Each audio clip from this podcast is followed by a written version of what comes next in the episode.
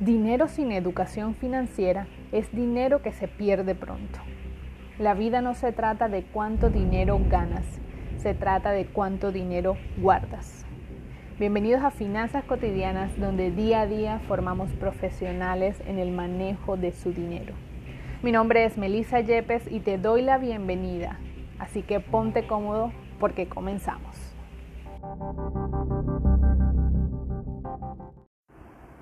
Hola, hoy quiero compartir contigo un tema muy interesante y que me ha dado muchísimos resultados y es bastante, bueno, bastante personal. Desconozco cuáles sean tus creencias, pero esto es algo que, a mí me ha funcionado durante ya varios tiempo y bueno, considero que, que también te puede servir. Y es el hecho de incluir a Dios en todas nuestras decisiones incluyendo las decisiones financieras. Por muy desconocedores que seamos eh, de, la vida espiritual, del crecimiento espiritual, del mundo espiritual, eh, podemos llegar a, a, tener, podemos llegar a ser, podemos llegar a acercarnos a esta figura superior que pues mm, tiene tanta influencia y tanta incidencia en, el mundo. Y particularmente mm, el día en que yo decidí dejar mis decisiones, en que yo decidí dejar mis finanzas en manos de Dios, las cosas comenzaron a cambiar. De mi historia, yo te compartía que una época que mi, la empresa donde yo trabajaba simplemente un día me dijo, pues vas a partir de ahora vas a trabajar solamente medio tiempo, no vas a tener todos los ingresos que tenías antes disponibles y fue una época muy traumática en mi vida. Y comencé, fue ahí donde comencé a tener ese acercamiento a nivel financiero con Dios. Fue ahí como que, obviamente en esos momentos uno que está angustia es cuando más le pide ayuda a Dios y, fue en esa, en esa época ya yo conocía de Dios, ya había comenzado a tener como un acercamiento y una relación más espiritual. Pero en esos momentos de crisis donde sale lo mejor de uno, esos momentos de impotencia, de, lamentarte por tomar las decisiones incorrectas, es cuando te salen eh, de lo que tú estás hecho de lo que estás hecha y, son los momentos que, más crecimiento nos permiten tener en nuestras vidas. Y esa época eh, fue particularmente así para mí. Y comencé a entender que Dios muestra a través de la Biblia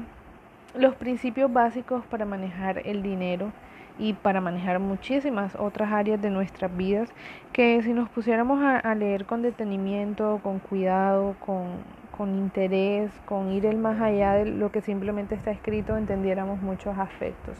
Y uno de, uno de esos aspectos es el primeramente es que Él nos insta a salir de deudas. Eh, yo creo que todos estos principios que te he hablado y todos estos pasos básicos, si bien los he estudiado en la literatura de las finanzas personales, esta,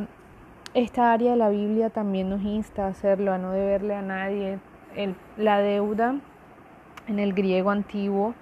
eh, era traducida, era conocida como pecado, el significado, el significado de, la palabra era pecado porque se debía a algo. Y de hecho, bueno, Jesús, si, si tú crees en, Jesucristo, Él vino a este mundo fue para eh, perdonar todos nuestros pecados y eso incluye eh, las deudas, ayudarnos a, salir de deudas, pues no es que va a salir y, te va a dar una cantidad de dinero para que pagues, pero sí te va a proporcionar las, las herramientas y, las vías para hacerlo.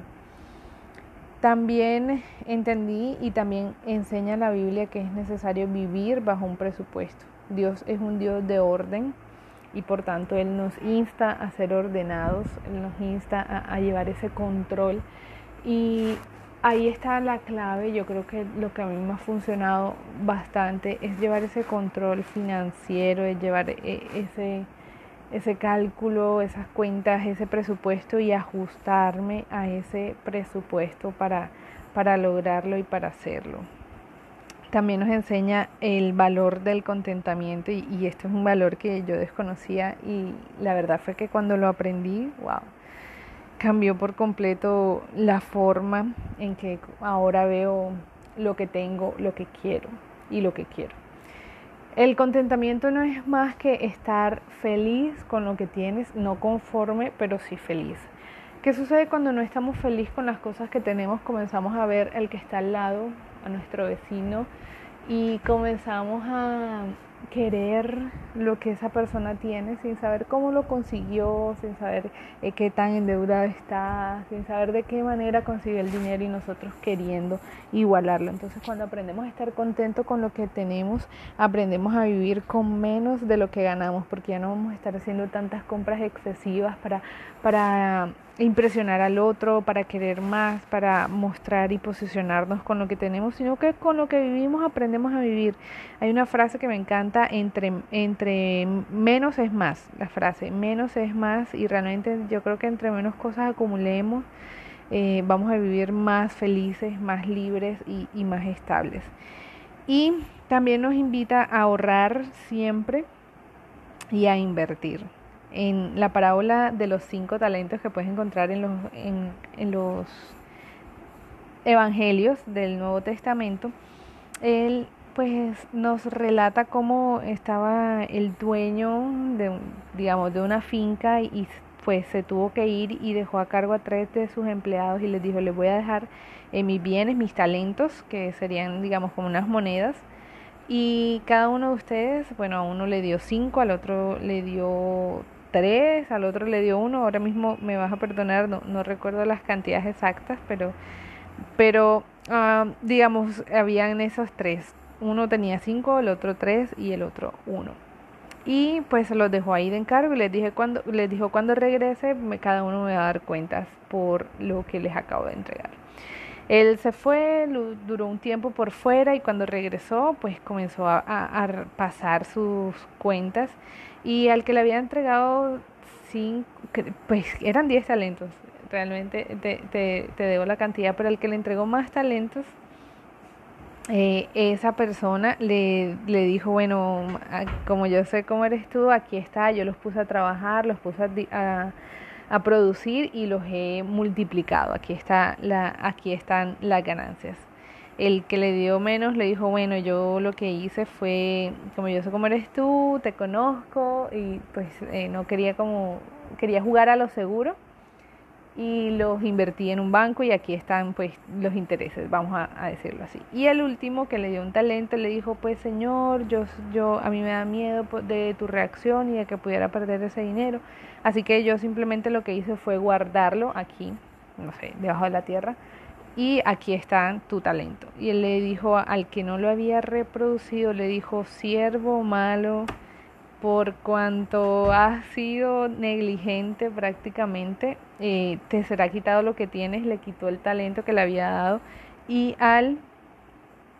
eh, al siervo que había multiplicado eh, al doble sus talentos le dio lo que le había quitado al pequeño. ¿Qué nos quiere decir esto? Que Dios está a favor de, de, la inversión, Dios está a favor de que multipliquemos nuestros ahorros, que, ahorros, que multipliquemos nuestras cosas y para, para bendecirnos, Él está dispuesto a bendecirnos y muchas veces nosotros mismos nos, nos perdemos de, de esas bendiciones por no querer ir más allá, por no por jugar a lo seguro, por no explotar esos talentos que, Dios nos da. Y finalmente, un consejo que te puede ser muy útil es nunca ser fiador de nadie. Eh, la palabra dice que aquel que presta se vuelve esclavo de el que le prestó. O sea, si tú eres esa persona que decidió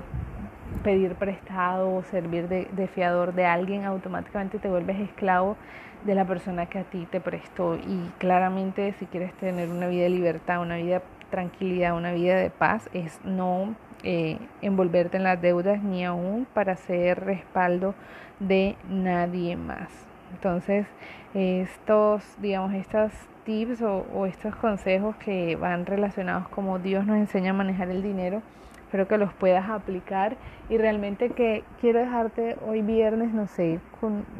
una pequeña reflexión y es que confíes en los caminos y los procesos que Dios tiene para tu vida. Muchas veces no entendemos al principio y muchas veces las decisiones también que tomamos eh, nos hacen dudar, nos hacen desfallecer, nos hacen eh,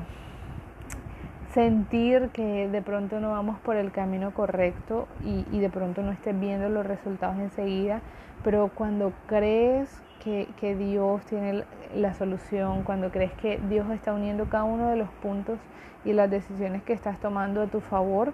se va volviendo una realidad. Cuando a nivel financiero tú decides poner esa confianza de que no sabes de dónde, pero el dinero va a aparecer, eh, que no sabes la situación, cómo se va a resolver, pero se va a dar y haces tu trabajo de ser diligente, de, ahorrar, de llevar un presupuesto, de registrar tus gastos, de vivir con menos de lo que ganas, Dios ve eso en ti, Dios ve, ve tus anhelos, Dios ve las necesidades tuyas y aunque hayas tomado malas decisiones y aunque te hayas equivocado, y aunque hayas rechazado de pronto eh, oportunidades y situaciones que te pudieran ayudar a, salir adelante, Dios no se olvida de ti y, va preparando a cada, en cada paso que das, va preparando mejores oportunidades y te va llevando de su mano porque lo que él promete él lo cumple y si un día él te prometió libertad te prometió paz y si tú la quieres tener si quieres tener ese ese reconforte, esa paz, esa tranquilidad financiera, lo mejor que puedes hacer es confiar, dejar las cosas en manos de Dios, pedírselo y Él hará y te abrirá los caminos. Eso sí, por experiencia propia te digo, abre los ojos porque cuando Dios llega con sus puertas abiertas puede ser inesperado para ti y si no estás listo lo vas a dejar pasar. Placer para mí acompañarte hoy, que tengas un excelente fin de semana y seguimos conectados. De todas formas, si tienes alguna duda, recuerda que puedes encontrarme en Instagram como arroba finanzas cotidianas y enviarme tu pregunta en un mensaje directo. Como siempre, un placer compartir contigo y muchas gracias por acompañarme del otro lado. Nos escuchamos mañana con más información cotidiana para transformar tus finanzas. Hasta entonces y feliz resto de día.